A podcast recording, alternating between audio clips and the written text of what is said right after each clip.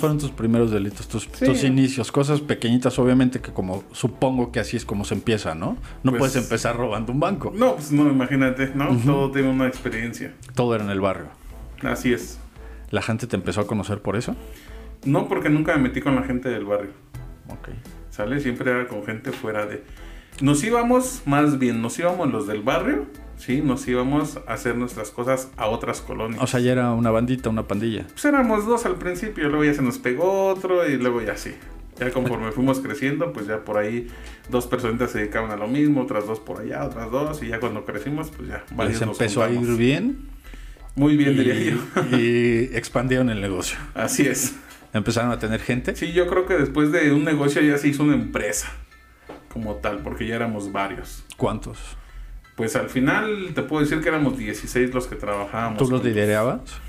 Pues no había un líder como tal, simplemente se tomaban opiniones, pero como en todo siempre hay alguien La cabeza. que lleva la batuta, en este caso me tocó ser a mí. Sí, a lo mejor pues porque algunos ni la primaria terminaron, otros ni la secundaria, ¿no? Ujú, Entonces como que su visión de las cosas es más corta, no sé, yo así lo quiero ver. ujú. Tú sí tenías ya ciertos estudios entonces. Pues sí, te digo, empecé de muy chico, pero pues ya cuando empezamos con otras circunstancias, este, pues yo estudié la preparatoria como tal también. Ok, fue, fue subiendo de nivel, empezaron robando cositas, celulares, gorras, cositas pequeñas. ¿Qué fue lo que ya empezó a ser como más, más fuerte? Que dijiste, ahora sí llevamos por algo, por una moneda más grande. Pues así te puedo decir que lo primero que hicimos un poquito más fuerte fue la cuestión de, de robar automovilistas. ¿Ese fue tu primer delito ya grande? Sí, se podría decir que ya utilizando, no sé, un cuchillo o una pistola, ¿no? A Ya lo mejor si tú quieres hasta una pistola de juguete. Ya tenías a tu banda y ya les dijiste, vaya, Pues no, no, no, banda como tal. Ahí te estoy hablando ya que éramos dos personas. Ah. Pero fue así como que nuestro primer delito de impacto. ¿lo hiciste con una con un arma falsa? Sí, de hecho fue con una pistola de esas de las de la feria, de las de gas de balines. Ok, ¿cómo fue? Pues estábamos por ahí en la, en la calle, teníamos un lugar ahí ya este donde podíamos vi- visualizar, sí, los carros que iban pasando y qué es lo que traía la gente encima, las pertenencias. Principalmente nosotros andábamos por la zona del centro, Ujú. las entradas hacia el centro. Entonces buscábamos placas foráneas, porque si le metes lógica, la gente que va al centro en una camioneta con placas de Guanajuato, con placas de Querétaro, con placas de Puebla, pues van a comprar mercancía. Simplemente así le metes un sentido común a la vida, ¿no? Y si vas a, a robar a alguien que trae placas del Distrito Federal, pues Igual va a trabajar. paso. No, O o va a trabajar al centro, entonces, ¿qué le puedes quitar? gente de ahí misma, ¿no? Exactamente. ¿Se cuida la gente? Pues sí, no, mira, la gente que trabaja en el centro, afortunadamente o desgraciadamente, es gente que vivió en el centro, que ya se fue a las orillas, ¿sale?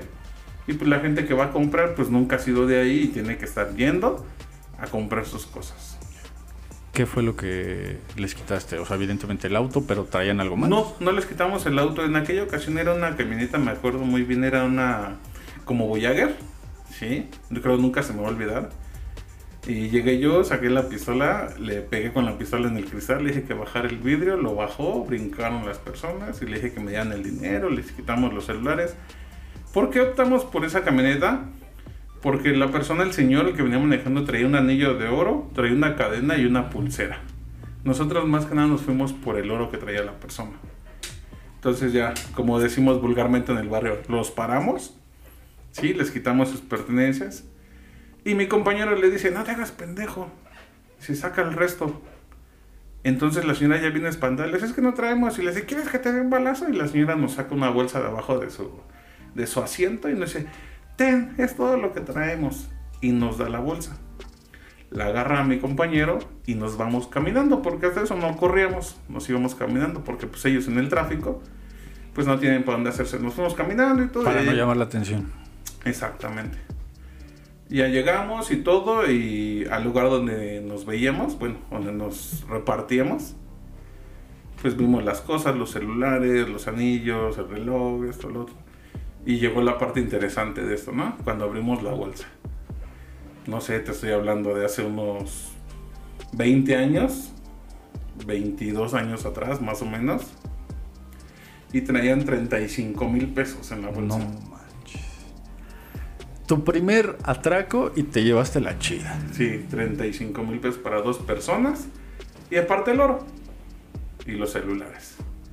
Entonces yo te puedo decir que esa vez yo creo que de ahí fueron, no sé, los celulares no eran tan caros como ¿Qué hoy. dijiste? Esta es la chamba de mi vida, voy a atender todo esto constantemente